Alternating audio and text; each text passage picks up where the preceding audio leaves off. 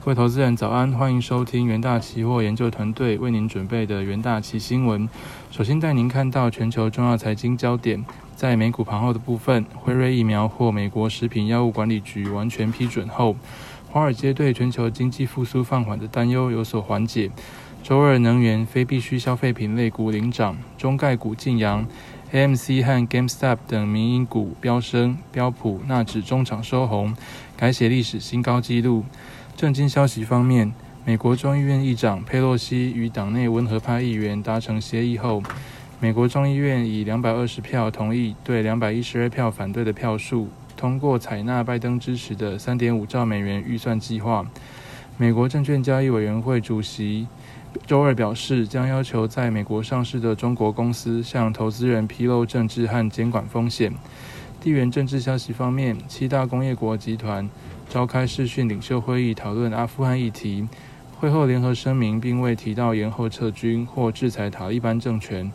白宫最新声明提到，美国目前正准备在八月三十一日之前撤出在阿富汗的所有人员。与此同时，塔利班强硬表态，禁止阿富汗人离开。收盘，美股道琼指数上涨零点零九 percent，S M P 五百指数上涨零点五二 percent，纳斯达克指数上涨零点一五 percent。费城半导体指数上涨零点一 percent。另一方面，全呃新冠肺炎疫情持续蔓延全球。据美国约翰霍普金斯大学及时统计，全球确诊数已飙破二点一二亿例，死亡数突破四百四十四万例。美国累计确诊超过三千七百九十八万例，累计死亡数超过六十二点九万。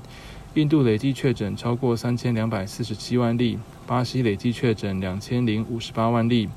在焦点个股消息方面，科技五大天王涨跌互见，苹果跌零点零六 percent，脸书涨零点五九 percent，Alphabet 涨零点八七 percent，Amazon 上涨一点二二 percent，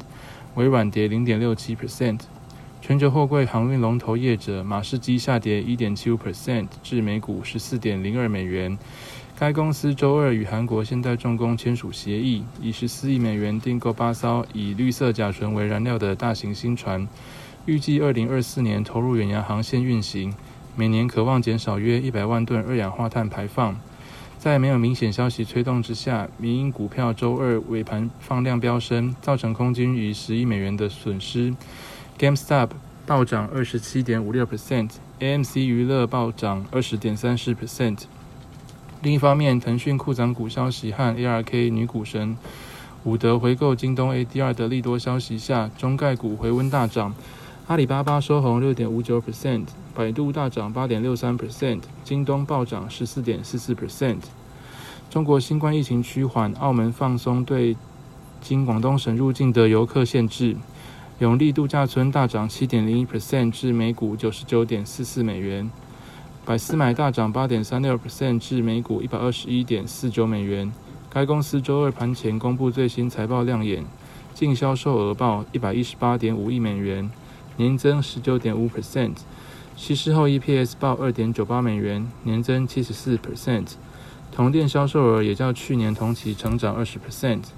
在台股 ADR 的部分，则以台积电表现最佳，台积电 ADR 涨一点零四 percent。月光 ADR 涨零点七五 percent，联电 ADR 跌零点七九 percent，中华电信 ADR 跌零点零七 percent。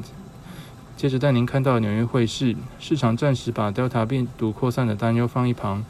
风险未纳扩大，美元周二微贬，是连续第三日的下滑。大宗商品价格上涨，澳币、加币、挪威克朗等商品货币反弹。美国食品药物管理局批准辉瑞 BioNTech。呃，疫苗的完全使用授权，渴望加速美国疫苗接种速度。加上中国科技股反弹，都令投资人风险胃口扩大。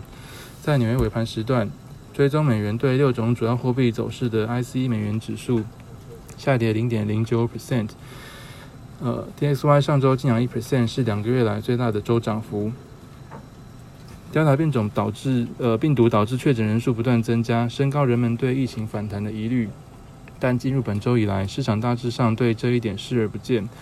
那么，市场认为说流动性不足是导致风险偏好摇摆不定的原因。其他货币方面，欧元对美元汇率报一欧元兑换一点一七五五美元，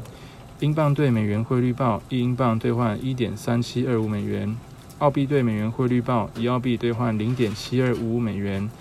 美元对日元汇率报一美元兑换一百零九点六七日元。在能源盘后的部分，周二原油期货价格连续第二日复苏上涨，吸引有迹象表呃显示，调查变种新冠病毒在中国的传染速度下降。此外，墨西哥一个石油平台发生火灾，导致该国每日原油产量约减少四分之一，从而推动了原油价格的上涨。油价飙涨，吸引中国公布单日本土零确诊，以及墨西哥湾 Pemex 石油平台发生致命火灾，导致每日石油产量减少约四十二万一千桶。收盘价的部分，十月交割的 WTI 原油期货价格上涨二点九 percent，收每桶六十七点五四美元。十月交割的布兰特原油期货价格上涨三点四 percent，收每桶七十一点零五美元。在金属盘后的部分，周二黄金期货价格收高，扩大了前一日涨幅。前日黄金辅一美元走皮，而三周来首度收在一千八百美元关卡上方。投资人正在等待一年一度的杰克逊杰克森洞会议央行货币政策研讨会。那么，美国联准会主席鲍威尔周五可能会在会议上表示，央行将放缓每月购债的脚步。金融危机期间，这个费德每月采购美国公债和抵押贷款支撑的债券一千两百亿美元，以支撑金融市场度过去年春季新冠疫情最艰苦的时期。那么，收盘价部分，十二月交割的黄金期货价格上涨零点一 percent，收每盎司一千八百零八点五美元。九月交割的白银期货价格上涨一 percent，收每盎司约二十三点八九美元。九月交割的铜期货价格上涨零点五 percent，收每磅近四点二六美元。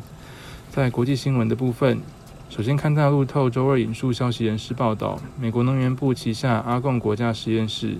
将向 NVIDIA 与超维购买超级电脑，原因是英特尔超级电脑已延后交货长达数月。消息人士表示，美国规模最大实验室 ANL 这次向 NVIDIA 超维购买代号为北极星的超级电脑，将不会取代英特尔极光超级电脑。北极星将成为极高极光的软体测试机。消息人士还表示，北极星超级电脑采用 NVIDIA 的 A100 GPU 和 AMD Milan 伺服器 CPU。虽然北极星超级电脑具备百万兆次运算能力。但效能仍不如极光超级电脑强大，大部分运算速度较慢。在资料中心市场，超级电脑订单已是英特尔、超维和 NVIDIA 积极拓展的终端市场。美国的超级电脑为医疗保健、气候和其他研究人员做科学工作，并对核武进行虚拟测试。第二则国际新闻部分，微软周二宣布，今年年底购物季将在新款主机 Xbox Series X、Xbox Series S。与旧款主机 Xbox One 上推出云端串流游戏服务，也就是 X Cloud Gaming，让玩家不用安装电脑，呃，玩安装游戏也可尽情的畅玩。目前 Xbox 的云端游戏只能在手机平台与个人电脑上使用。微软计划将其引入主机平台，并透过与制造商合作，结合自家的硬体装置，在电视上推出云端游戏。云端游戏是微软战略的重要部分，目的是让玩家透过不同的设备游玩旗下游戏，并渐渐被吸引至微软的游戏生态圈中。微软在德国游戏展 Gamescom 公布这项消息。由于新冠疫情，今年游戏展改为线上举行。微软仍在 Xbox 主机投入巨资，但同时也在自家游戏订阅服务 Xbox Game Pass 花费不少精力。Xbox Game Pass 每月收费十五美元，可游玩超过一百种游戏。接着进入三分钟听股期单元，首先带您看到强势股期部分。域名期货日 K 棒向上跳升，散装航运主要船型的日租金持续走高，其中大船海峡型船日租金大幅上涨，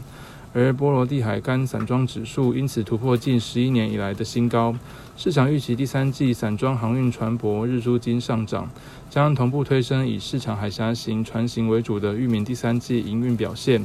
社会于各国推出大规模基础建设计划，对于钢铁为主的原物料需求，而中国、澳洲等贸易国港口防疫升级造成塞港，散装运价居高不下，裕民期货周二早盘开高，中场上涨三点八三 percent，延续近期的反弹格局。